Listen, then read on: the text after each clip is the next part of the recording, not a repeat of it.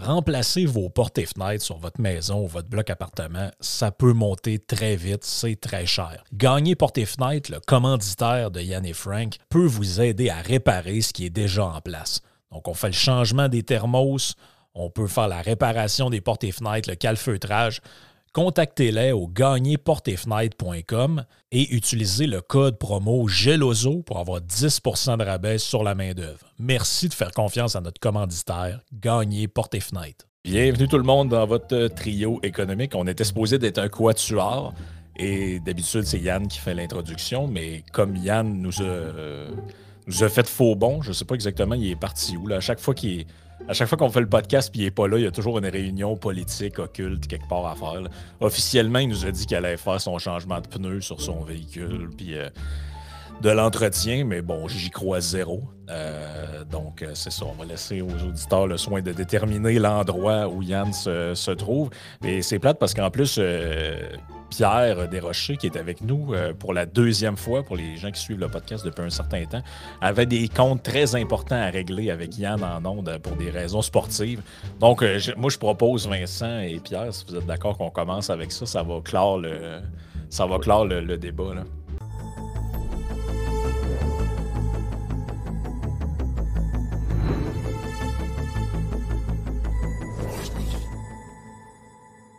Bon, je veux dire, je suis quelqu'un qui croit toujours aux fleurs avant le pot, donc euh, c'est moi vous dire que j'admire Yann, euh, son esprit d'entreprise, son intelligence, euh, le fait qu'il n'a pas froid aux yeux, qu'il semble être un grand-père de famille.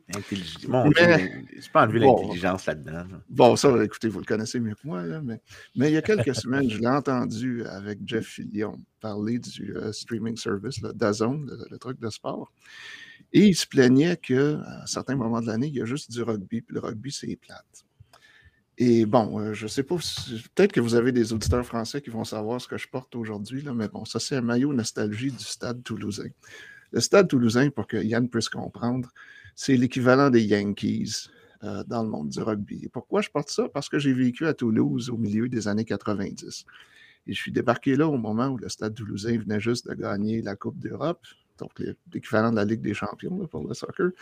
Et bon, tu viens à Toulouse, t'imbibes l'esprit local. Et Toulouse, c'est la mecque française du rugby. C'est encore une fois le club le plus mhm. prestigieux de l'histoire. Bon, juste pour vous dire à quel point ça m'a marqué, euh, ma conjointe et moi, on était parmi les rares détenteurs de billets de saison quand on a eu un club de rugby professionnel ici à Toronto.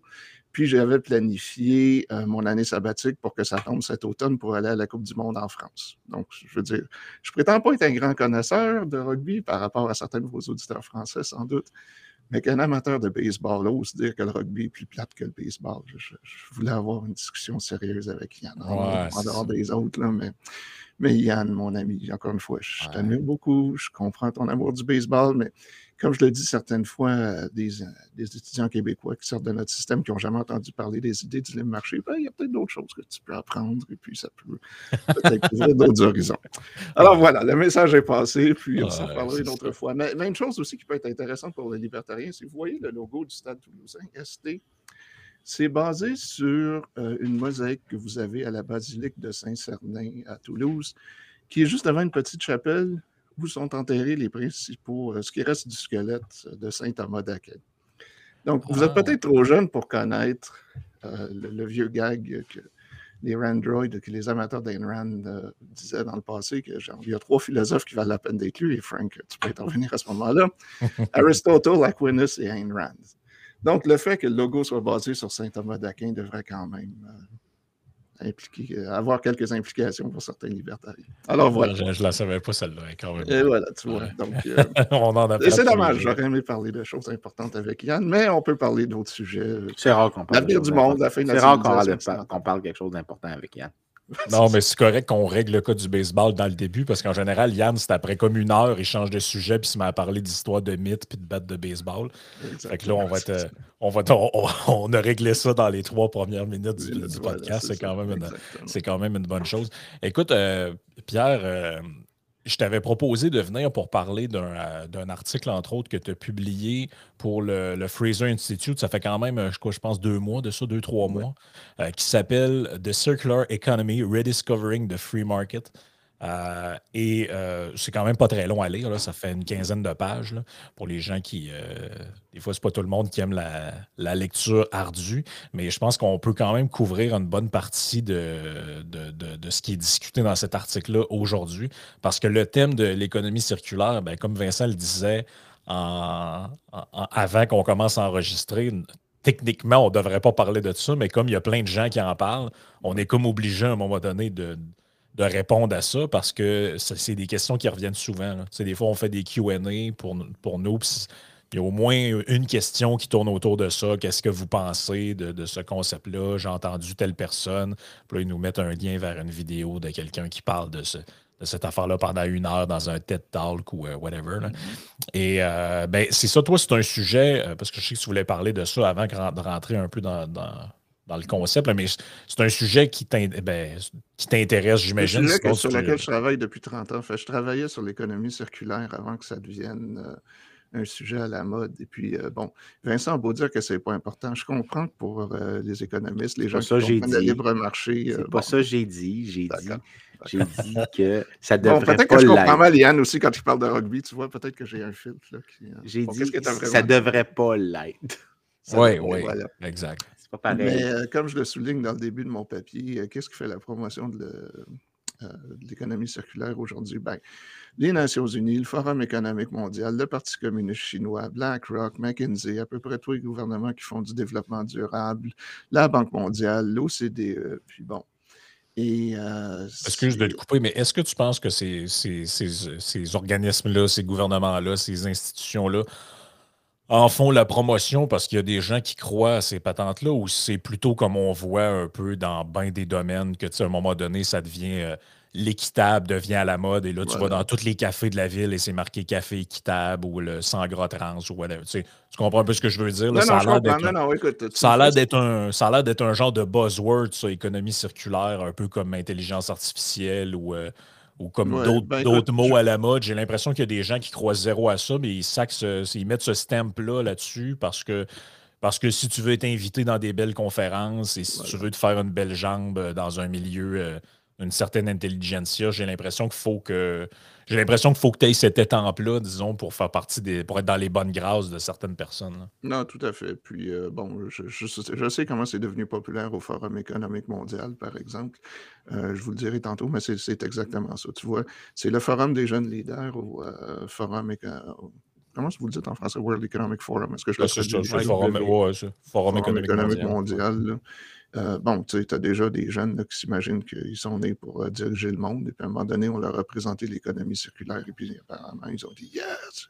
Il faut changer le monde, et ça prend des gens plus intelligents en charge, donc c'est-à-dire nous. donc, mm-hmm. c'est vraiment, comme ça, je crois que c'est devenu populaire au Forum économique mondial. Mais si je peux me permettre, parce que bon, euh, c'est pas pour me vanter, mais j'ai comme été le, le, mouton noir mondial. Enfin, je suis un peu si c'est pas moi la sommité mondiale de l'histoire de l'économie circulaire, euh, honnêtement, je ne sais pas c'est qui, mais euh, j'ai été comme important dans ces milieux-là avant que l'économie circulaire euh, soit vraiment grand, devienne un truc qui est vraiment grand public. Puis, si je peux me permettre, il faut remonter aux années 90, à une époque où non seulement avant l'Internet, mais j'avais même pas d'email quand j'ai commencé à travailler là-dessus. Donc, je ne sais pas si vous étiez je sais même pas si vous avez commencé l'école primaire, là, c'est pour vous dire tu vois, je vais avoir 54 ans dans trois semaines. Là, fait que, bon, ça, je commence à marquer mon âge un peu. Là.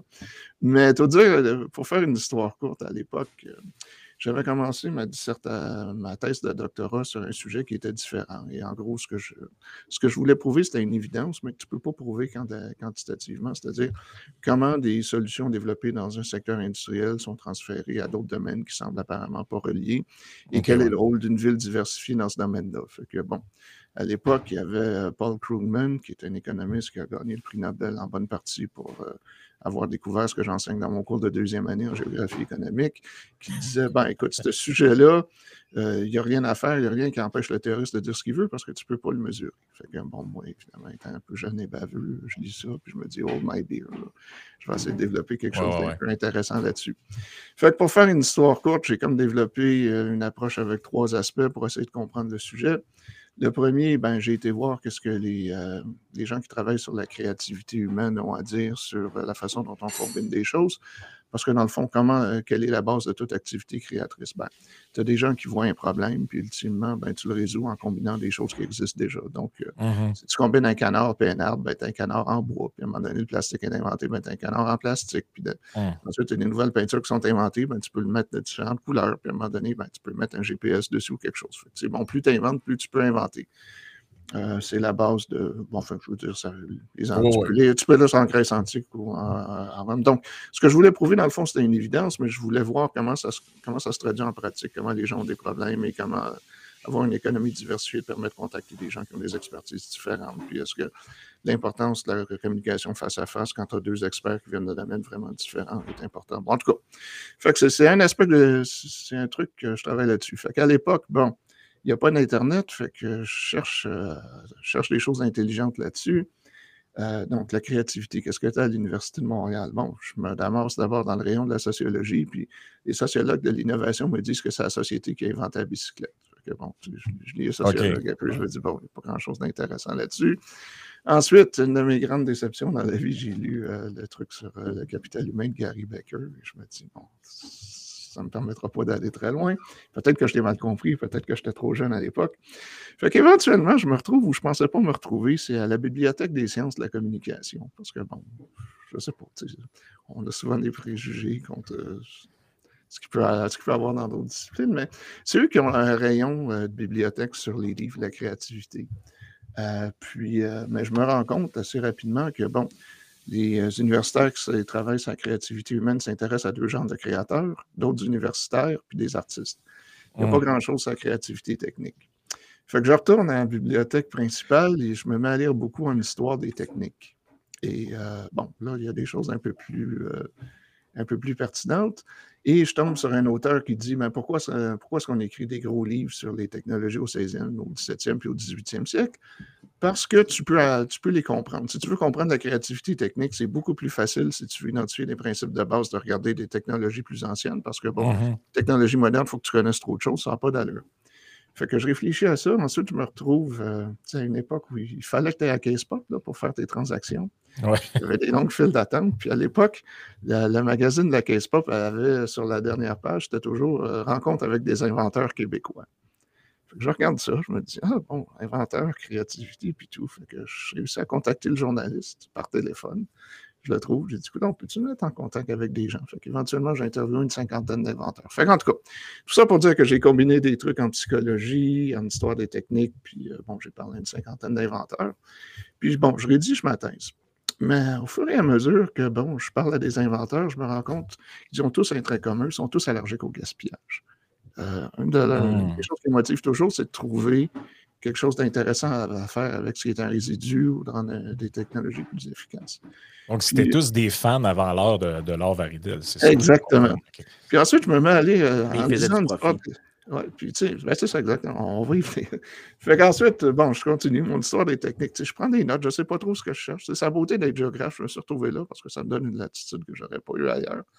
Puis je tombe sur toutes sortes d'histoires, genre, tu sais, bon, euh, par exemple, les usines d'abattage à Chicago, au début, qu'est-ce qu'ils font? Ben, il y a juste le cuir, puis il y a juste la viande qui sont valables. Le reste, ils ne savent pas quoi en faire. Fait que, au début, euh, bon, ils jettent ça à la rivière, il y a des poursuites, ils n'ont plus le droit de faire ça. Fait qu'est-ce qu'ils vont faire? Ben, ils vont ça en dehors de la ville. Qu'est-ce qui arrive? Ben, au milieu de la nuit, les fabricants de colle arrivent, déterrent les résidus des euh, fabricants, de, des gens qui, des usines d'abattage, transforment ça en colle. Fait qu'évidemment, bon, les, dirigeants des usines d'abattage se rendent compte, bon, c'est niaiseux, là, fait on va vous vendre nos résidus, puis bon. Fait que je commence à ramasser un paquet d'anecdotes comme ça. Puis je me dis, non, il y a peut-être un papier à écrire là-dessus. Je cherche, moi, c'est un sujet qui m'intéressait. Je me dis, y a-t-il quelqu'un qui a fait une, théorie, une, théorie, de base sur comment l'économie de marché recycle spontanément ses déchets puis devient toujours plus efficace? je me disais à l'époque, bon, il y a peut-être un papier. J'ai vu personne euh, qui a écrit là-dessus. Puis là, je découvre quelques mois plus tard ce qu'on appelle à l'époque l'écologie industrielle. Puis ce qu'il faut comprendre à l'époque, puis là, je me rends compte qu'il y a deux genres de. Il y a deux mouvements qui sont un peu en compétition. Tu as des gens en Amérique du Nord, mais en Europe, qui développent euh, bon, cette idée euh, d'écologie industrielle, de sémiose industrielle. Puis d'un autre côté, tu as le Parti communiste chinois qui développe le concept d'économie circulaire. Et c'est, qui dans le fond la même chose. Et c'est peut-être quand même indicatif de l'état de nos sociétés, c'est le Parti communiste chinois qui a gagné éventuellement, qui a imposé son concept euh, sur ces choses-là. Puis, euh, puis quand même, les, gens qui faisaient la promotion de l'écologie industrielle étaient basés à Yale, étaient basés au MIT. C'était pas, on ne parle pas de petits groupes de recherche à l'époque. Mm-hmm. Fait que moi, je découvre ça, puis je me rends compte que, bon, qu'est-ce qu'ils nous disent, ces gens-là? Ben, euh, il faut développer une nouvelle façon d'opérer nos économies. Dans le passé, nos ancêtres étaient niaiseux, ils gaspillaient, c'était du linéaire, on, on, rejetait des produits à toutes les étapes du développement économique. Puis je me dis, ben écoute, non, je peux pas croire ça. Je veux dire, ça, ça, contredit complètement ce que je. Fait qu'autrement dit, toi, alors que tu te posais la question, genre, je vais écrire là-dessus, parce qu'on dirait que personne n'a écrit là-dessus, tu te rends compte que non seulement personne n'a écrit sur, sur, de la manière que toi tu veux le faire, mais c'est mm. plutôt l'inverse, c'est-à-dire que des gens exactement l'inverse. publient des choses pour dire que ce que toi tu remarques, c'est pas vrai et ça n'existe pas. Exactement. Fait qu'en tout cas, tout ça pour. Fait que une autre année passe, puis euh, je me retrouve euh, où Vincent est aujourd'hui. Je passe un été à l'université George Mason. Puis euh, eux, bon, ils, m'avaient. c'est là que tu as été corrompu. Exactement. Non, je Vaste complot. Vaste complot de la méchante droite, là, tout ici. C'est ça. mais, mais ce qui les intéressait, c'était ma thèse. Comment il s'appelait le journaliste qui m'accusait de. Noël? Ouais, c'était pas Alain Noël, quelque chose comme ça. Non, ça, c'était un prof à l'Université de Montréal. Ah, ben, il y a un ancien journaliste de la presse. Il y a aussi un journaliste qui s'appelle Noël. C'est-tu André ou. Euh? Ouais, je pense que c'est André Noël. En tout cas, casse de euh, tinfoil hat. Exactement. Fait que moi, fait que je passe mon été à Washington, puis encore une fois, je, sais que c'est difficile pour votre génération de comprendre ça, mais il n'y a pas vraiment d'Internet. Fait que bon, moi, je travaille ces inventeurs, puis j'apprends que euh, il y a un gars qui s'appelle Jérôme Lemelson. Euh, Vincent, je ne sais pas si tu le connais, mais j'ai vu que vous avez parlé des brevets l'an passé. C'est un être que j'aime pas beaucoup parce que c'est un gars qui a passé sa vie à écrire des brevets, mais sans jamais faire de prototype. Puis c'est devenu euh, le cas classique de ce qu'ils appellent dans le jargon les submarine patents. Puis en gros, ce que ce gars-là fait, c'est que, bon, euh, il soumet des brevets, mais il les modifie constamment. Fait que les entreprises qui travaillent dans le domaine ne savent pas trop que son brevet est en voie d'être accepté. Souvent, ça prend 10 ou 15 ans avant que ça soit accepté. Euh, veux, veux pas, quand tu travailles dans un domaine, tu peux un peu anticiper ce qui va venir. Fait que ce gars-là qui n'a jamais rien inventé, dès qu'une entreprise prend un brevet puis essaie de mettre un produit sur le marché, euh, il leur intente des poursuites. Puis il s'est fait, genre, je ne sais pas, à l'époque, 100, 150 millions de dollars comme ça, parce que, bon, euh, un brevet en bon français, c'est un license to litigate. Puis, euh, en tout cas, le gars, le gars fait beaucoup d'argent comme ça en étant un inventeur de papier, Paper Inventors, comme ça qu'il l'appelait à l'époque. Mais lui, en tout cas, toujours est-il qu'il a donné une partie de sa fortune au Smithsonian à Washington, qui est un peu, bon, musée des... c'est pas juste le musée des technologies, mais enfin. Fait que moi, bon, je me retrouve là, je me dis, hello, je travaille sur des inventeurs. Il dit, ah, c'est intéressant ton projet Bon, viens nous voir, on va te parler, puis on va te dire ce qu'on fait. je me trouve là, je me, pointe, puis d'habitude, je me pointe un peu à l'avance. je me pointe genre 50 minutes à l'avance. Ils me disent Bon, écoute, euh, oui, 50 euh, minutes, puis en fait, euh, on va être un peu en retard, fait qu'on ne peut pas te parler genre pour une heure et demie. je leur dis Ah bon, y a-t-il quelque chose que je peux faire? Je vois que vous avez des bibliothèques, si je peux-tu regarder votre système? Parce qu'à l'époque, le système était informatisé à l'intérieur du Smithsonian, mais ce n'est pas accessible du reste du monde. Fait, que je, fais que là, moi, je vais voir qu'est-ce qu'ils ont inventé. Puis à un moment donné, bon, j'entre Waste Products. Et là, j'ai trouvé le jackpot. je me rends compte que non seulement il y a toute une littérature historique sur ce qu'on pourrait appeler l'économie circulaire que je n'avais pas découverte, mais je me rends compte que même le concept d'écologie industrielle ne remonte pas à 1990, à 1980, mais aux années 1840. Donc, euh, fait que je me rends compte qu'au 19e siècle, il y a euh, une organisation que Vincent connaît sans doute pour avoir vécu à Londres, la Society of Art, enfin, la Société pour la promotion des arts du commerce, puis tout ça, qui, eux, euh, sont des gens qui sont vraiment des libéraux classiques hardcore, mais qui croient au progrès technique. Donc, tu vois, Aujourd'hui, quand tu as des gens qui se posent la question, ouais, mais comment ça se fait que les gens de droite ne sont pas des conservateurs pour l'environnement? Oui, ils sont pour l'environnement, mais si tu cherches des gens qui, croient au libre marché, mais qui sont tout à fait pour le progrès technique dans le passé, bon, c'est euh, la Society of Art en, disons, 1840 euh, puis 1880, c'est sans doute euh, une des sources les plus intéressantes. Fait que, qu'est-ce que je découvre à ce moment-là? Ben, je me rends compte que euh, la société commence. Euh, en fond, ce que, ce fait la société Overt, en gros, à l'époque, c'est qu'ils prennent les cotisations de leurs membres, ils créent des prix pour, euh, pour résoudre des problèmes techniques. Et puis, bon, ils commencent à s'intéresser à partir des années 1840 à créer ce qu'on pourrait appeler aujourd'hui une économie circulaire. Donc, donc, ils commencent à créer des prix dès les années 1840 pour ce genre de trucs-là.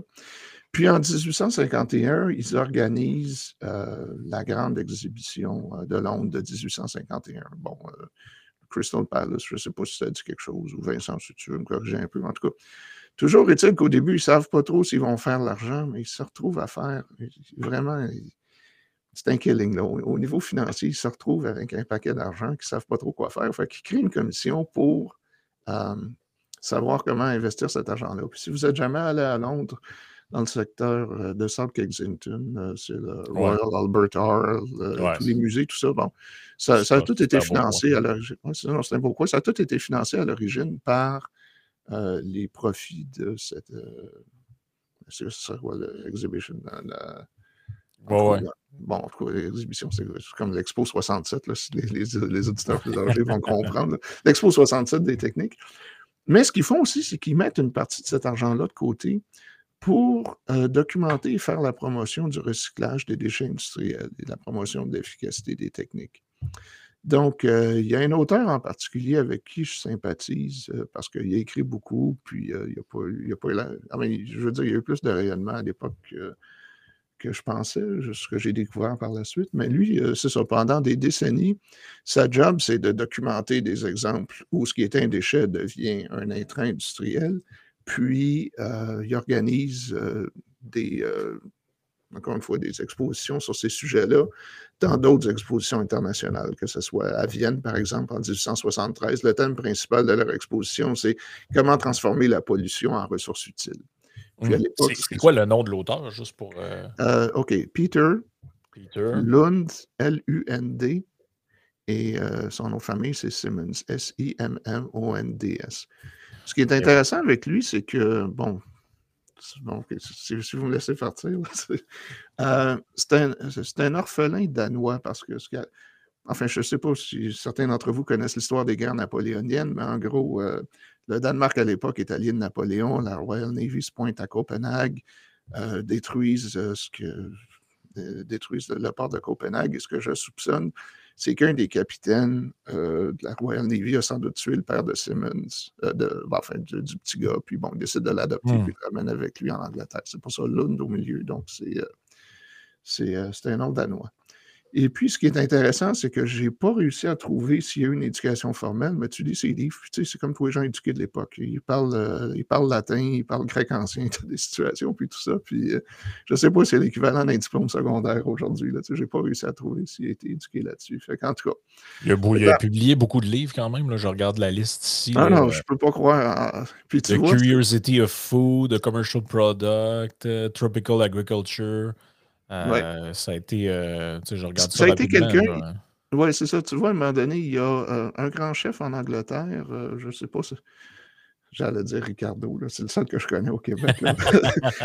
Imagine un Ricardo de 70 ans qui, à un moment donné, écrit, décide de republier un des livres de Simmons parce qu'il dit c'est la première étude de l'histoire de l'humanité qui documente les genres de viande que les gens ont mangé, mangent à mmh. travers la planète. Fait que lui, à l'époque, c'est un éditeur aussi. Euh, il publie euh, des, des, magazines qui sont à la fois techniques et c'est un des promoteurs du colonialisme britannique. Une autre raison pour laquelle il sera sans doute pas très populaire aujourd'hui, mais en tout cas, mais il y, a, des clubs à l'époque où les gens, bon, tu sais, il est basé à Londres, il reçoit des magazines de partout dans le monde. Et puis lui, ce qu'il fait, il écrit souvent des livres à partir de toute l'information qu'il ramasse. Mm-hmm. Fait qu'à un moment donné, bon, moi, à ce moment-là, Courriel existe. Fait que je contacte euh, le gars qui est un des plus grands chefs en Angleterre, puis il me répond tout de suite, mon Dieu, je crois que je suis la seule personne au monde qui m'intéresse à Simon. Je dis, non, non, je m'intéresse à lui aussi, mais ce qu'il a fait, c'est déchirer. Ouais, okay, on ah, est quoi? On est genre en 95, quelque chose Ouais, 80, ouais, c'est ça, 97, 98, je présume. Là, à ce moment-là, le mot comme tel, l'économie circulaire, est-ce qu'il a été inventé ou Il a été inventé par les Chinois. À l'époque, dans les années 90, c'était un débat entre les Nord-Américains et les Européens qui font la promotion de ce qu'ils appellent l'écologie industrielle, puis les Chinois font un peu la même chose, mais ils appellent ça l'économie circulaire. Et puis, euh, en tout cas, pour faire une histoire courte, donc, je m'excuse si je m'éteins un peu trop. Fait que je commence à publier là-dessus. Puis, fait que moi, en tout cas, je trouve Simmons, puis ensuite, j'en découvre plein d'autres, et puis je me rends compte que tout le monde à l'époque, en partie, je crois, à cause de Simmons, admet que, euh, que l'économie de marché est naturellement circulaire. Puis une des personnes, dans le fond, euh, une des personnes, une des sources auxquelles tu t'attends peut-être pas qui dit ça, c'est Karl Marx. Et ce que je découvre, c'est que Karl Marx a été invité à l'époque. Karl Marx, pour ce que j'en comprends, ne se mêle pas vraiment à la société anglaise. Tu as tout un groupe de radicaux allemands qui sont à mmh. Londres, surtout dans ce milieu-là. Mais il est invité à un moment donné à se joindre à euh, la Society of Art par Simmons. Donc, tu as une lettre là, où Simmons a écrit à Karl Marx. Il dit, monsieur, euh, ben, c'est un effort plus large, ce n'est pas qui cible Karl Marx spécifiquement, mais en tout cas, il invite à joindre. Fait que tu vois Marx, et puis euh, dans le troisième volume de Capital, qui a sans doute été écrit plus par Engels que par Marx, parce que mmh ça a été publié après la mort de Marx. Marx dit Ah, ben écoute donc, le recyclage des déchets dans une économie de marché, c'est la deuxième source d'économie après les économies d'échelle. Et pourquoi les euh, capitalistes font ça? Ben, pour sauver de l'argent. Marx dit ça comme tel. Mais Marx dit rien de nouveau. Je veux dire, tu regardes tous les grands économistes de l'époque, Alfred Marshall, euh, les socialistes, les capitalistes, tout le monde à Londres a l'air de comprendre qu'une économie de marché, c'est ce qu'on appelle aujourd'hui une économie circulaire. Et je crois que c'est en bonne partie à cause de Simmons, parce que ce qu'il fait aussi à partir de, des années 1870, euh, c'est que, bon, encore, comme je vous disais au début, à, la grande exposition internationale de Vienne en 1873, certains principaux, c'est comment transformer les déchets en ressources. Bon, il crée, euh, il s'occupe de la section britannique de ce sujet-là pour l'exhibition, puis Ensuite, euh, mais au lieu de demander juste un échantillon à des, euh, des manufacturiers britanniques, parce que c'est comme ça qu'il opère, il écrit à tout le monde, avez-vous des trucs à m'envoyer? Envoyez-moi deux exemples. Fait qu'il y en a un qui se retrouve à Vienne, mais l'autre qui garde à Londres et il mmh. crée euh, une, exposition sur le sujet qui va durer jusqu'en 1928, donc euh, longtemps après sa mort. Mais je pense que pour ce que, je, ce que j'en comprends, ça a été négligé. en tout cas, fait que je trouve ça. Je trouve Simmons, je trouve qu'il y en a d'autres. Et euh, paradoxalement, le meilleur auteur sur le sujet, c'est un Français. Si tu veux entrer le nom, Paul Razou, P-A-U-L, juste pour les auditeurs, là, parce que au début, j'expliquais ça aux Français, ils ne me croyaient pas. Ils disaient, ben voyons donc, l'économie de les entreprises, euh, c'est horrible, il nous faut la décroissance. Ouais. Tu as un livre maintenant qui, est disponible en ligne, Razou, R-A-Z-O-U-S. Euh, je pense que Yann l'aurait apprécié parce que je pense que le gars, c'est un genre d'un actuaire de formation, mais il est aussi ingénieur. Mais il se retrouve inspecteur gouvernemental qui va, euh, qui va dans toutes les usines de France pour examiner les questions de santé et de sécurité. Élimination des buées industrielles, teinturerie, blanchisserie, papeterie, c'est bien de lui qu'on parle. C'est bien de lui qu'on parle. Mais il y a un livre général qui est de, loin le plus détaillé, qui fait genre 600 pages, je crois, troisième édition, là, où ce ne sont que des exemples d'avancées d'industriels qui transforment euh, leurs résidus en... Euh, leur source de pollution, si tu veux, en source de profit. Et lui, mmh l'avantage qu'il a, c'est bon, c'est pas comme Simmons, quelqu'un qui, qui, contacte les manufacturiers, c'est quelqu'un qui va dans les usines pour euh, examiner les questions de santé et sécurité au travail, un peu la CSST de l'époque, au début des années 1900. Puis, euh, il ramasse ce matériel-là, puis il publie un livre euh, qui est maintenant disponible gratuitement en ligne. Et puis, bon, moi, quand j'ai commencé à travailler là-dessus, je me retrouve à des, des conférences d'histoire, de société de la technologie, puis, bon, si elle m'écoute, euh, c'est ça dont je doute. Je tombe sur une historienne française qui écrit sur l'histoire de la pollution en France. Fait que j'ai dit, hey, ouais, j'ai découvert ça. Puis j'ai dit, ben ouais, c'est intéressant, envoie-moi ça. Fait qu'elle me renvoie une lettre qui est complètement hystérique. Ah, j'ai pas passé des années à écrire sur la pollution industrielle pour avoir un néolibéral qui me dit que, bon, les entreprises ont spontanément intérêt. Bon, j'ai ben voyons, ouais. j'ai dit, ouais, mais. Un euh, breakdown à cause de toi, Pierre. Voilà, c'est ça. Elle, avait un vrai breakdown, mais elle n'avait jamais, jamais vu le livre de Razou. J'ai dit, écoute, peux-tu faire l'effort d'aller dans, une de tes bibliothèques et puis me sortir le livre de Razou? Puis elle me réécrit par la suite, puis tu vois que son ton a complètement changé. Parce qu'il y, a, tellement de, y a tellement de viande dans ce livre-là, si tu veux, qu'elle ne pouvait plus tenir sa position que les entreprises euh, sont naturellement polluantes. Parce que, bon, Razou a documenté ça. En tout cas, fait que tu as des livres similaires en Allemagne, euh, tu en as même un aux États-Unis. Fait que, bon, moi, je ramasse ça. Euh, dans le fond, je me trouve à écrire deux thèses pour le prix d'un à l'époque des années 90. Je n'ai pas vraiment vie, heureusement pour me enfin, Mes blondes à l'époque, je suis des relations longue distance. Puis bon, tout ça pour dire que je travaille beaucoup. Puis, ouais, c'est ça. Fait que j'ai ma thèse. Euh, je travaille sur ma thèse, puis je commence à travailler sur ce sujet-là. Puis en 97, je vois une annonce, une compétition mondiale pour euh, le développement durable. Ce qu'ils veulent, c'est des jeunes auteurs qui vont présenter l'esquisse d'un projet pour euh, améliorer l'état des sociétés. Je me dis, bon, mais qu'est-ce que j'ai à perdre? J'écris là-dessus, puis euh, je suis un des euh, neuf gagnants mondiaux de ce prix-là. Puis, euh, pour vous dire le prestige de la chose, c'était Al Gore qui devait me donner mon prix alors qu'il était vice-président des États-Unis. Puis, mais finalement, ce n'est pas arrivé parce que ça ne vous dira rien, mais il y a eu un scandale avec des moines bouddhistes à l'époque. En tout cas, il a, ramassé de l'argent qu'il n'aurait pas dû ramasser en 96. Ça sort en 97, au moment où il est censé venir me donner mon prix à Houston. Puis bon, il n'est pas là. Mais ce qui est intéressant, c'est que la personne qui finance ce truc-là, c'est un gars qui s'appelle George Mitchell. Et Mitchell, si vous ne le connaissez pas, c'est le père de la fracturation hydraulique. Donc, c'est quelqu'un qui est basé au Texas. Euh, ce que les gens ne comprennent pas, c'est que le fracking, ça n'a pas été inventé par euh, les grandes multinationales du pétrole parce qu'ils parce qu'ils avaient déjà euh, accès à des ressources dans le monde. Il y avait déjà conclu des ententes avec les gouvernements, mais ça a été créé par des entrepreneurs euh, qui sont beaucoup plus petits. Fait que là, Al Gore devait te donner un prix. Devait me donner un prix. Financé par un, le, un gars le père, le père de la fracturation hydraulique. C'était George Mitchell, Hydraulic Fracturing. Ça, c'est avant qu'il fasse son film où il nous dit que New York va être enseveli sous l'eau en 2015. Oui, Non, non, mais il est déjà, mais tu vois, pour déjà, la génération, avant que Al Gore se convertisse au changement climatique, c'était quand même un écologiste radical. Là. Il avait écrit un livre, Earth in the Balance, genre une décennie auparavant. Fait que lui, bon, il est associé à ça. Ça, c'était avant qu'il invente l'Internet.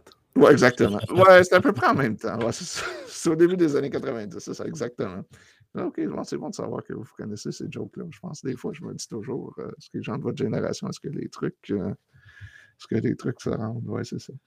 Fait, regarde, fait que la morale de cette histoire, bon, George Mitchell, c'est quelqu'un. Euh, c'est un être un peu paradoxal. C'est genre, il est influencé au début des années 70 par Limits to Growth, qui est un livre important à l'époque. Mais c'est quand même quelqu'un qui a genre 9 ou 10 enfants. Puis, euh, il est milliardaire au moment où je le rencontre, là, déjà, mais en partie parce que, bon, il fait du développement immobilier puis de l'énergie, mais euh, la raison pour laquelle euh, lui et d'autres vont inventer la fracturation hydraulique, c'est que contrairement aux grandes multinationales, eux, ils ont déjà accès à des richesses du sous-sol euh, au Texas, mais ils n'ont pas accès à des ressources ailleurs. Puis ils savent que, bon, dans la couche de, la ils savent qu'il y a du gaz, mais ils ne savent pas comment le sortir. Et ce qui arrive en 1997, à peu près au même moment où je le rencontre, lui et sa femme, euh, c'est que ces ingénieurs réussissent finalement à, faire quelque à rendre la fracturation hydraulique profitable. Et euh, donc, euh, je la rencontre avec sa femme en 97, c'est bien gentil. Et moi, ce que je ne sais pas, à l'époque, j'ai évidemment aucune idée que, bon, à peu près en même temps, il doit savoir le coup de téléphone de, ces ingénieurs qui disent OK, on a réussi, ça fait 15 ans qu'on s'asseye, mais on a remplacé nos produits chimiques par du sable puis de l'eau, puis on peut faire de l'argent en sortant du, en sortant du gaz naturel, des couches de chair.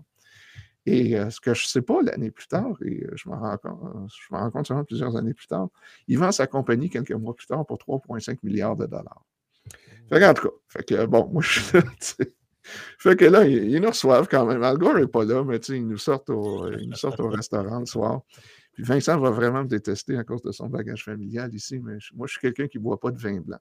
Je n'aime pas le vin blanc. Fait que je vais au restaurant le soir. Non, non, mais tu sais. T'es pas le seul, il y en a beaucoup. oui, voilà. Non, mais tu sais, sauf que moi, je vois, euh, ils nous amènent dans un des restaurants les plus luxueux de Houston ce soir-là. Puis moi, bon, j'aime bien le ton. Fait que je commence du ton. Puis ils me disent Veux-tu du blanc ou veux-tu du rouge? J'ai dit Bon, je vais prendre le rouge. Euh, moi, tu niaiseux, je bois mon rouge avec le thon. Je, sais que c'est pas acceptable, mais je suis pas capable de blanc, vraiment, je suis pas capable. Et ce que j'apprends euh, le lendemain, hey, c'est-tu que la bouteille valait 2000 Non, c'était mon rouge, là, tu sais, colon. Fait, en tout fait que, bon, bref, tout ça, j'ai ma première année où je, je rencontre M. Mitchell. Entre-temps, il valait à peu près un milliard de dollars à l'époque, ce que j'ai compris. Puis l'année d'après, bon, évidemment, il vaut beaucoup plus. Puis, euh, en tout cas, la deuxième année, il nous amène, bon, on devait présenter nos papiers. Puis là, cette fois-là, c'est une audience qui est beaucoup plus petite. C'est euh, Mitchell, puis les gens qui travaillent pour lui. Puis, euh, à la fin de la conférence, bon, la plupart des autres étudiants sont partis, mais on va les, retarder. Je me trouve à passer genre 40 minutes avec M. Mitchell et sa femme. Puis sa femme, même tellement à l'époque, elle veut me présenter une de ses petites filles. je ne l'ai pas trop au sérieux, mais tu sais, des fois dans la vie, tu te dis, que ça, ça, ça, La, vie aurait pu prendre des tournures bizarres. Moi, je suis beaucoup mieux aujourd'hui. Je veux pas. Je la mentionne parce que c'est amusant, mais euh, c'est que j'ai mes photos de monsieur. Euh, j'ai mes photos avec M. Mitchell, puis j'enseigne un cours sur politique énergétique. Ça aurait été bon pour le narratif de tes haters, ça, de savoir que tu es le genre du magna du. C'est du gars qui a créé la Mais, mais tu sais, en même temps, à ta décharge, si tu avais été ça, finalement, tu aurais pu. Il y aurait eu enfin un peu de substance derrière l'accusation de, de, financer par des méchantes compagnies d'énergie. Pas, ah pétrolières, là, mais tu sais, méchantes compagnies d'énergie. Puis, euh, ben, c'est drôle que tu mentionnes ça parce qu'il y a une histoire un peu similaire que j'ai découverte aussi. Euh, il y a un autre livre qui euh, décrit l'histoire du recyclage dans les grandes usines de Chicago.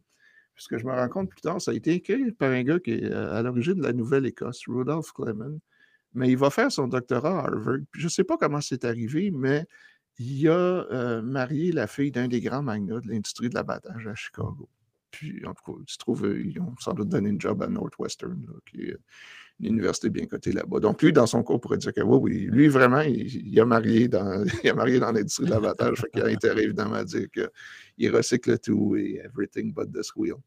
En tout cas, bon, c'est ma petite histoire avec Mitchell. Puis euh, je dis toujours à mes étudiants, vous pensez que j'étais horrible, regardez, c'est moi puis l'affaire du fracking en 97, à, peu près au même moment où ces ingénieurs l'appellent pour lui dire que bon, ils ont réussi à faire la chose. Fait qu'éventuellement, bon, euh, fait que, bon, j'ai mon premier brouillon. Éventuellement, je le publie en 2002. Et je euh, j'ai jamais pris un cours de gestion de ma vie, mais cette année-là, il y a un service qui euh, documente genre 20 euh, 000 articles publiés en management à chaque année. Ils, choisissent les 50 meilleurs. mon article est choisi comme un des meilleurs 50 meilleurs articles de gestion publiés dans le monde en 2002 et comme le meilleur article de gestion environnementale publié dans le monde cette année-là. Donc, mmh. bah, du coup, donc, quand même, c'est quelque chose. Et bon, mais entre-temps, moi, bon, je veux contacter les gens de la, la communauté de l'écologie industrielle. Fait que je commence à leur envoyer des trucs. Et puis, euh, puis, quand puis ils me publient. au début, ils me demandent c'est quoi cette bébête-là? Mais il euh, faut que je leur donne crédit, ils m'ont publié. Puis ce que j'ai appris par la suite, puis je ne le savais pas, je commence à me pointer à leur meeting. Puis ça a l'air que la première fois que je me suis pointé, ils m'ont mis en keynote. Puis ça genre, je ne sais pas, 300 personnes. Puis ça a l'air que, bon, tout le monde se demandait, mais c'est quoi cette bébête-là des rochers, d'où ce qui a sorti ces trucs-là? En tout cas. Fait que, ce qu'on me dit, j'étais un peu. Euh, j'étais un peu une star sans le savoir. Fait que je me pointe là, je leur dis Ouais, vous savez, les amis, vous pensez que dans le passé, il n'y avait pas de recyclage. Mais... Alors, dans les faits, laissez-moi vous présenter M. Simmons, M. Clemens, M. Razou, puis tout ça. Fait que je fais ma présentation.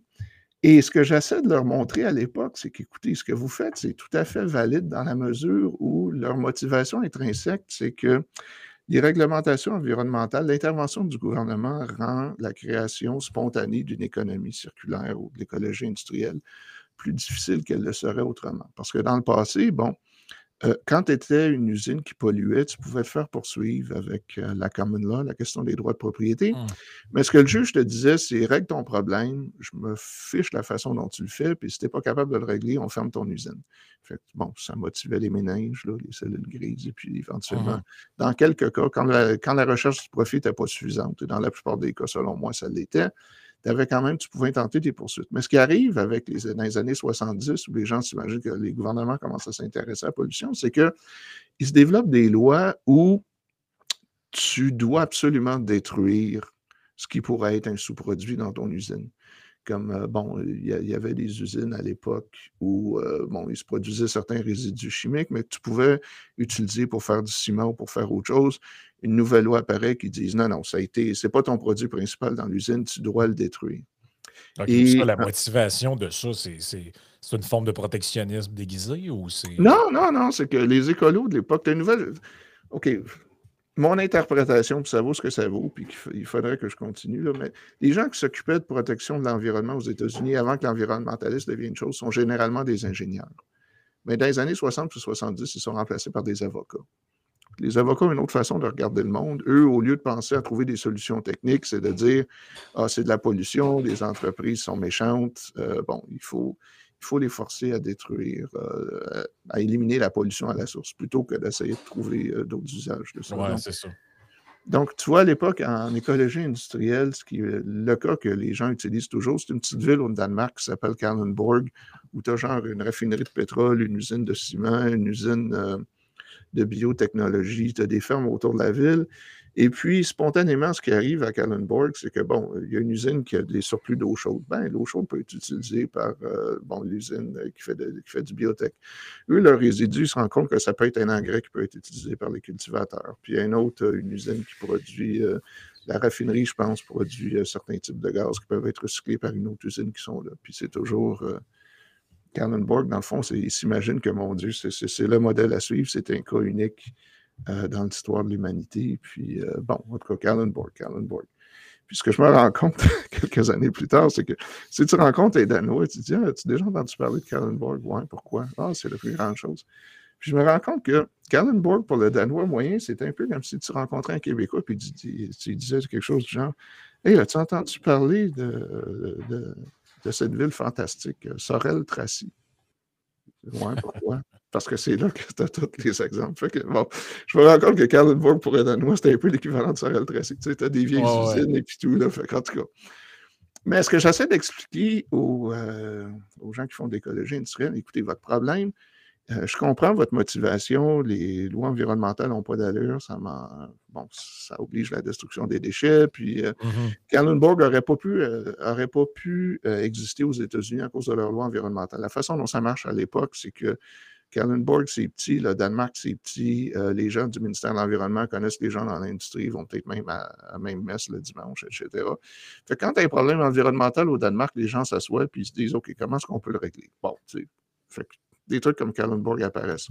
Aux États-Unis, ben, tu amènes les avocats, puis les avocats disent c'est la loi, puis si, si, tu fais pas, si tu détruis pas ton truc, on va t'intenter des poursuites. Et puis bon, en tout cas, l'approche est beaucoup plus, euh, j'allais dire confrontationnelle, Vincent, beaucoup plus antagoniste aux États-Unis, antagonistique. Ah, je m'excuse, ça fait. Ça fait trop longtemps que je vis. Ça fait trop longtemps que je vis en anglais. J'écris jamais en français. On, on a tous compris.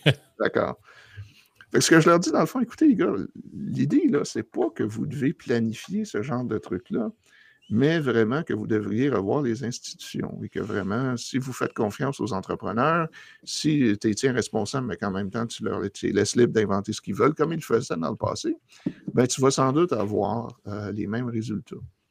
Parce que ça, rejoint un peu un affaire que Vincent a déjà dit. C'est le, comment tu appelais ça, Vincent, la pollution stétogénique? Oui, que l'État est bien meilleur pour euh, nous empêcher de réduire la pollution, qui, est capable de, réduire la pollution. Euh. Parce qu'en gros, ce que Pierre dit, c'est que avant, mettons, les, industriels ou les entreprises, ben, pour ne pas se faire fermer par un juge ou avoir des poursuites, ils s'organisaient pour réutiliser leur, leur, leurs externalités, entre guillemets, appelons ça de même, leurs résidus, leurs déchets. Oui, mais il n'y a pas juste ça. Non, mais juste, juste finir ce point-là. Puis après ça, Mané, on change des lois pour leur, euh, en, disant, ben là, vous devez désormais faire telle affaire. Et tout ce que tu dis, c'est que la réponse à ça, c'est pas de faire d'autres lois gouvernementales pour corriger un problème qui était réglé par une loi antérieure.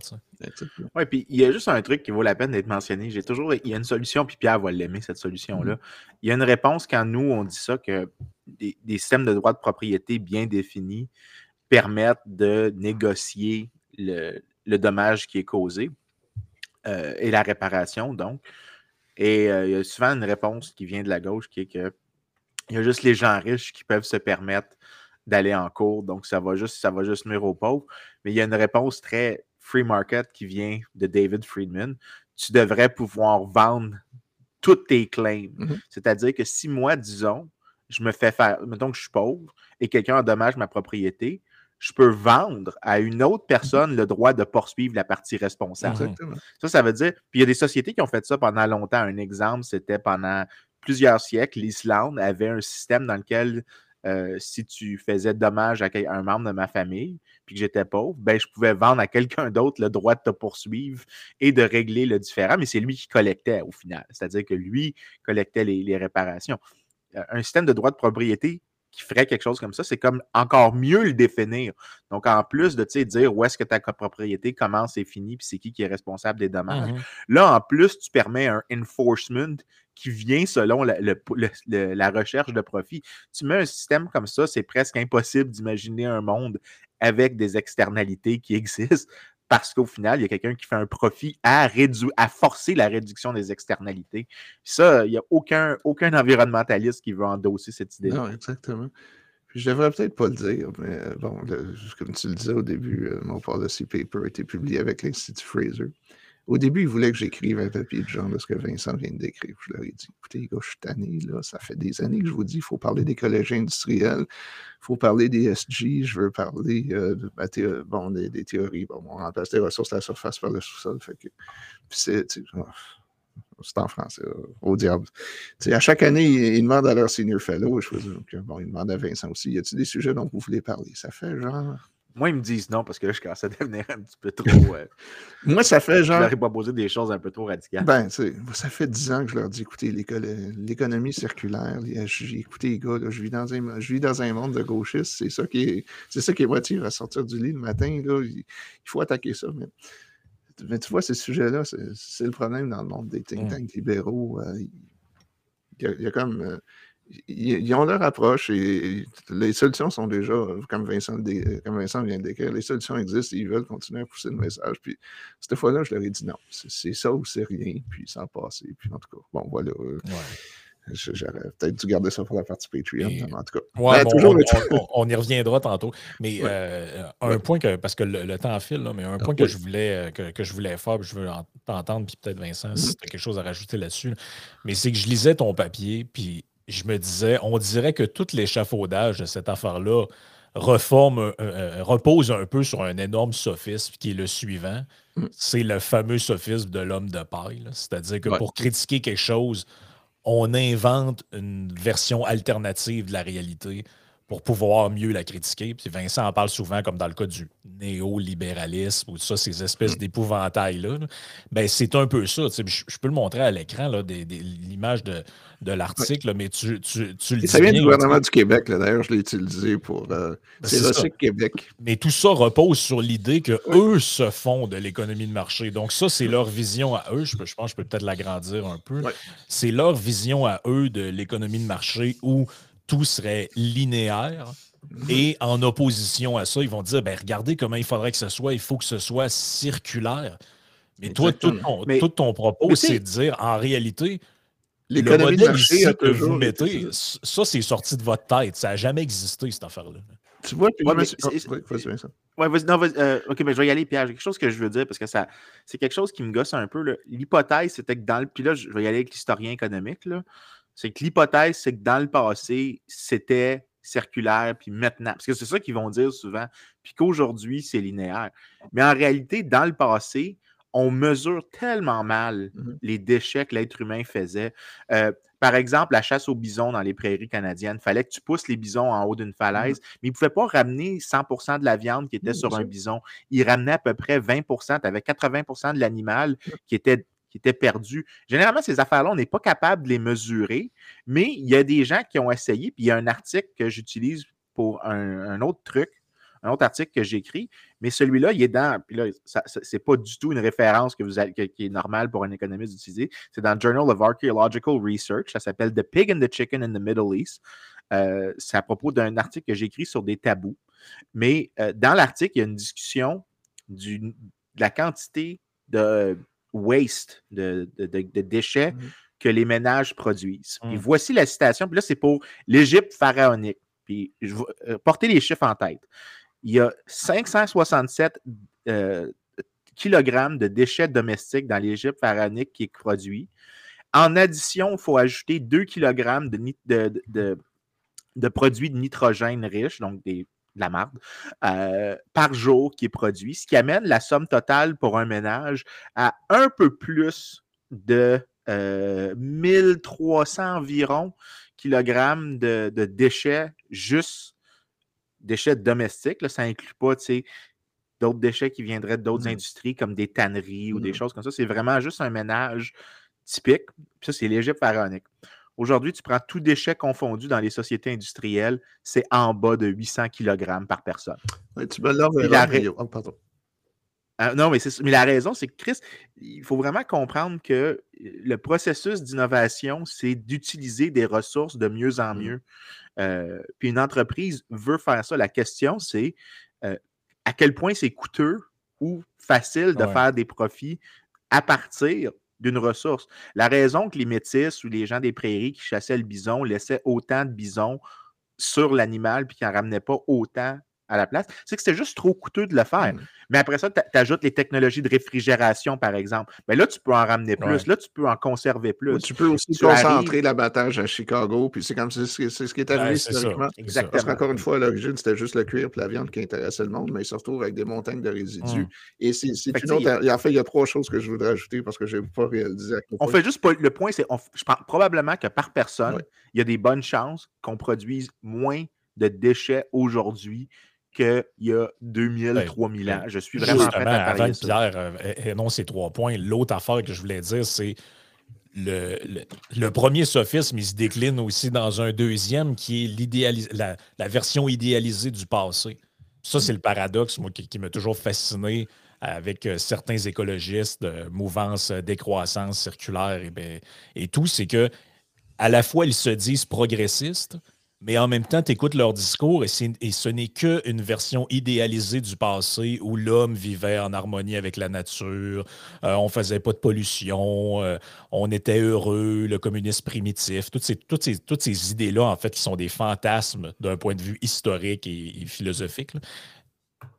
Et en fait, tu les écoutes puis tu dis, pour eux, on est comme sur une longue décadence. Ce qui faisait dire d'ailleurs à certains analystes de cette mouvance-là qu'en réalité, loin d'être une mouvance progressiste, c'était une mouvance réactionnaire. Et parce que, en fait, tout leur discours consiste à dire qu'avant, c'était mieux, qu'on est de plus en plus, euh, qu'on pollue de plus en plus, qu'on a de plus en plus, dès qu'on est, est déconnecté avec notre nature d'être humain, euh, en harmonie avec. Parce que, tu sais, tout, ça est, comme un peu sous-jacent à tout ce qu'on dit depuis le début. Oui. Bon, OK, trois points. Je encore une fois, je m'excuse, je vous, ferai clarifier si ce n'est pas clair. D'abord, les statistiques qui disent, euh, ouais, bon, d'abord, ils ne veulent pas admettre que l'économie de marché recyclait dans le passé. Premier point, euh, l'idée est tellement évidente que même les communistes l'ont essayé. Fait que les, les Russes, les Hongrois, euh, en Georgie aussi, mais Georgie pas, mmh aux États-Unis. Mais bon, il y a eu des tentatives dans le passé et on se rend compte que, comme toujours, en l'absence d'un système de prix, euh, ils, ont été, ont créé plus de gaspillage en océan de, que planifié. Il faudrait rappeler aux auditeurs notre épisode, le meilleur épisode qu'on a jamais fait, le trou de l'enfer au Kyrgyzstan, qui est la porte de l'enfer, le trou qui brûle depuis 40 ans au milieu, au milieu de l'Asie centrale. Ça demeure, je pense, notre meilleur épisode jamais. Le résultat d'une économie socialiste. il va falloir que je le trouve. Ensuite, pourquoi est-ce qu'on pense le contraire? Euh, il y a deux raisons. D'abord, euh, les statistiques qu'ils utilisent sont profondément malhonnêtes, selon moi. Ils vous disent on recycle seulement 9 ou 10% des matériaux dans l'économie de marché. OK, mais qu'est-ce qui compte? Ils vont compter la gravelle, le sable, l'argile.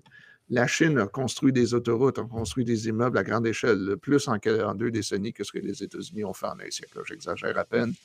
Euh, tout ça, pour eux, c'est des ressources non recyclées. Si tu construis une autoroute, tu construis une autoroute, tes ressources sont là.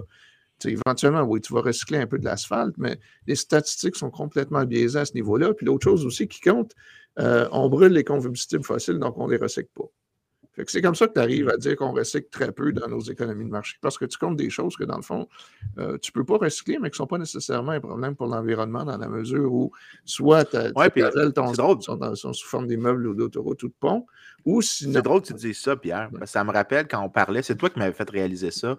Tu m'avais fait acheter le livre du gars qui avait écrit une histoire des forêts depuis l'âge préhistorique.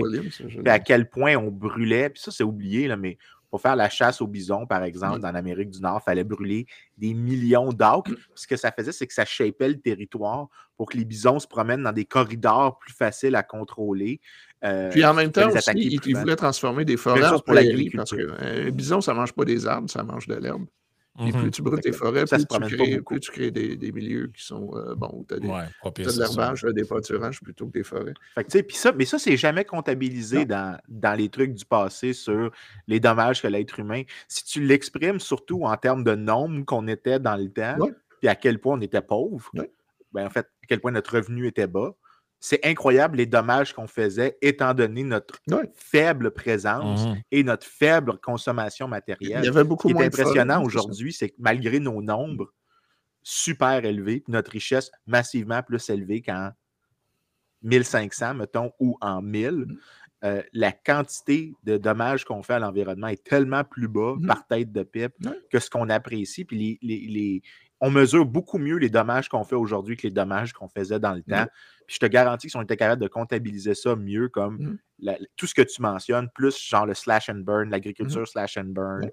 le landscaping qui se faisait par le feu. Mais il y a, Toutes euh, ces choses-là, ça serait incroyable. tu le connais sans doute, là, j'oublie le nom, le gars qui a fait un modèle d'histoire de la pollution à Londres à travers les siècles. Et, euh, bon, tu as une idée euh, de la quantité de charbon qui arrivait à Londres à chaque année, la façon dont les gens les brûlaient, puis tu te rends compte que Londres, la pollution de l'air à Londres a été pire autour de 1900-1910, puis ça a commencé à diminuer par la suite. Pourquoi? Ben, le gaz naturel, l'électricité, des meilleures technologies, etc.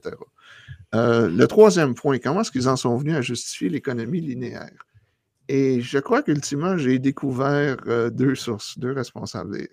Une qui est en partie reliée à Vincent, ou son département. Bon, la, première chose, euh, la production à grande échelle des plastiques après la Deuxième Guerre mondiale. Ce que les gens ne comprennent pas, c'est que dans le fond, euh, les plastiques ont été utilisés pour euh, créer quelque chose d'utile à partir des résidus de la production, de la production d'essence. Parce que l'industrie du raffinage se développe. Au début, ils veulent du kérosène, mais par la suite, bon, euh, la, gasoline, l'essence, à, l'origine, est un, résidu parce que, bon, ça explose quand tu mets ça dans une lampe. Tu peux pas. Tu inventes les, les, automobiles, le moteur moderne. Et euh, vu que la, qualité des moteurs s'améliore, tu as besoin d'une meilleure qualité d'essence. En produisant euh, de l'essence, de la fraction qui est encore plus légère, euh, qui est un résidu, éventuellement, on en fait des plastiques. Et euh, à partir de ce moment-là, bon, le plastique, ça remplace euh, en, en, partie les os d'animaux qui étaient produits à Chicago. Là. Si tu regardes hum. les euh, vieux couteaux, les vieilles fourchettes, tout ça, c'est souvent fait avec des os d'animaux, en tout cas, avant que les plastiques arrivent.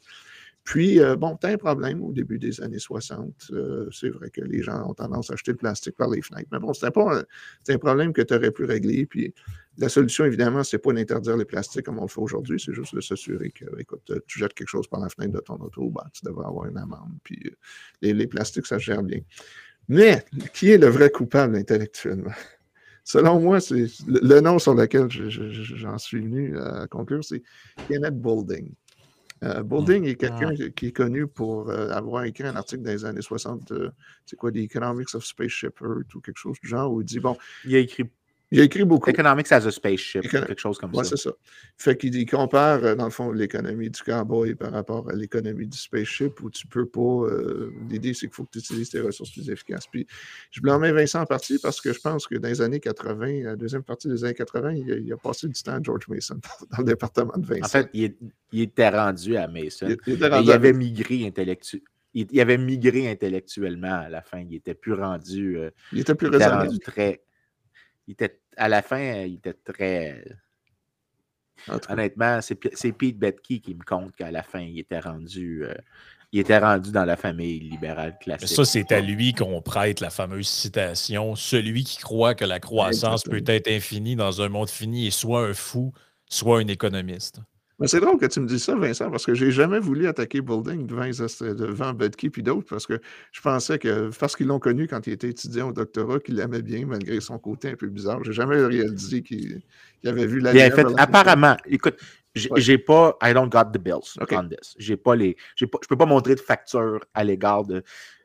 Je sais que, euh, bon, pour, petit détail, là, mon collègue Pete est généralement très, très libéral dans sa définition de qu'est-ce qui est libéral. Ouais, d'accord, oui, euh, donc, il est prêt à donner l'étiquette à beaucoup de gens. Ma réponse est probablement pas. Il est juste, il fait un peu de route avec des gens un peu comme nous, mais il ouais. il l'est pas. Il est ouvert d'esprit, mais okay. c'est pas pareil que de dire mais tu vois, a drôle parce que de. Parce que j'ai jamais voulu attaquer Boulding devant les, les, gens de George Mason. Je me suis dit, euh, ils l'ont connu, peut-être Parce qu'à l'époque, George Mason, c'était quand même. Bah, Buchanan était là, mais quand même, je me disais, bon, ils ont une affection pour le gars, j'ai-tu besoin de l'attaquer? Euh, bon, OK, se changer. Puis, euh, dernière chose, parce que je vois que le temps file, euh, pourquoi est-ce que le. Qu'est-ce qui est arrivé depuis. Fait que, bon, tout ça pour dire que j'ai une certaine notoriété, puis j'ai comme réussi à convaincre les gens de l'écologie industrielle à partir, bon, en 2000, 2005, 2006, 2007 que moi, moi, à ce moment-là, bon, j'ai comme dit ce que j'avais à dire, puis euh, c'est pas un bon instinct universitaire. J'ai tendance, quand, j'ai dit ce que j'avais à dire à un sujet, je pense à quelque chose de différent. Puis à l'époque, je commence à travailler sur l'achat local. Mais euh, ce qui arrive, c'est que tu as une nouvelle génération euh, qui commence à s'intéresser à ces questions-là. Puis tu as une personne en particulier qui vraiment fait un job horrible, qui s'appelle Ellen MacArthur. MacArthur, c'est la Ellen MacArthur Foundation. Euh, MacArthur, je ne la connaissais pas parce que je n'ai pas travaillé sur ces questions-là pendant une dizaine d'années. Je suis comme retourné deux, trois ans. J'ai dit, patin, comment ça se fait qu'on en est revenu à ça? Je pensais que je les avais convaincus, puis tout. MacArthur, c'est quelqu'un qui fait de la navigation en voile solitaire autour du monde.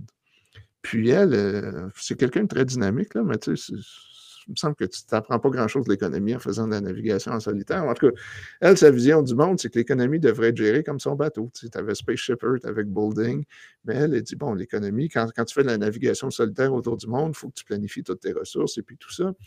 Puis elle, elle découvre l'économie circulaire, elle crée une fondation, puis elle engage une gang de jeunes, euh, tu sais, genre maîtrise en développement durable, le, genre de, le genre de jeunes qui auraient pris un cours avec Laure Varidel ou le genre de Mmh. genre de programme comme ça.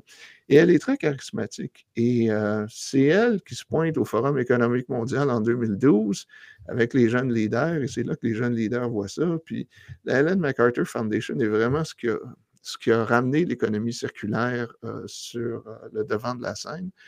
Et ils, font, ils font des vidéos, ils sont très bons pour contacter les jeunes. Puis eux, et puis, ce qui est drôle, c'est que tu vois, je parlais de la Société, la Society of au début. Eux ont commencé, en, collaboration avec la Helen MacArthur Foundation, il y a une quinzaine d'années, à dire regardez, dans le passé, l'économie était linéaire. Et euh, il faudrait. Et eux, leur solution, c'est toujours de consommer moins, de faire du design des produits pour que tu fasses la même chose constamment, plutôt que d'essayer d'innover puis de développer des nouveaux trucs. Puis même la Society of Art en Grande-Bretagne n'a euh, aucune idée de ce que, leurs prédécesseurs ont fait, genre, un siècle, un siècle et demi auparavant. Fait que J'essaie, en tout cas, je vais même vous dire, je suis en train de mettre la dernière main un article où je les attaque de front. je dis ma gang de morons. Pardon.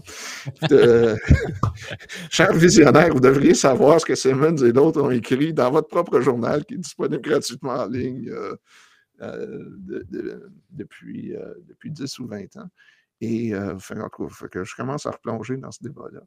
Et euh, je, vais, conclure en disant que, tu vois, à l'époque, j'étais suffisamment le bouton noir de la communauté que j'ai quand même eu un certain nombre d'étudiants chinois qui sont venus travailler avec moi parce que, paradoxalement, ce que j'ai appris et ce que je ne savais pas, c'est que les gens de l'économie circulaire en Chine aimaient ce que j'avais à dire parce que l'idée de dire que tu peux faire l'économie circulaire en faisant des profits, ça a l'air que ça résonne plus avec le Parti communiste chinois qu'avec les gens qui font du développement durable dans nos économies. Fait ça pour dire que j'ai une couple de postdocs chinois qui sont venus travailler. Oui, parce que pour eux, le profit, c'est pas mal. C'est paradoxalement. j'ai eu des étudiants financés par le gouvernement chinois qui sont venus travailler avec moi ici parce que leur, euh, directeur de thèse leur dit Oh, profit, profit pour l'économie circulaire, tout est compatible, merveilleux. Va apprendre de dérocher, là, puis ramène le message en Chine. Tandis que je vois nulle part avec les gens, euh, la Society of Art Today ou ce genre de gens-là. Donc, je trouve ça un peu amusant, mais euh, c'est mon histoire. Et je pourrais, je pourrais m'épivarder encore longtemps, mais je vois que le temps ouais. Non, mais c'est fascinant. Écoute, euh, on va, on va glisser vers la, partie Patreon où on peut se permettre d'être moins généreux parce que c'est entre guillemets off the record. Et, Est-ce que je peux donner un peu un teaser? Je ouais, ben parler de mes aventures. Je, compte parler de mes aventures avec euh, ChatGPT, mes étudiants, mais aussi mes aventures avec euh, la bureaucratie diversitaire à l'Université de Toronto. J'ai quelques histoires amusantes. Je ne peux pas mmh. vous donner tous les détails, mais c'est quand même. Euh, il s'est passé des choses dans ma vie depuis quelques semaines que je n'avais pas vu venir. En tout cas. Parfait. Écoute, ben, on invite les auditeurs à joindre à nous. vous cherchez sur Patreon Yann Sénéchal ou patreon.com barre oblique Sénéchal. Vous allez nous trouver très facilement. Et euh, sur ça, ben, on continue euh, pour euh, une partie bonus pour les membres.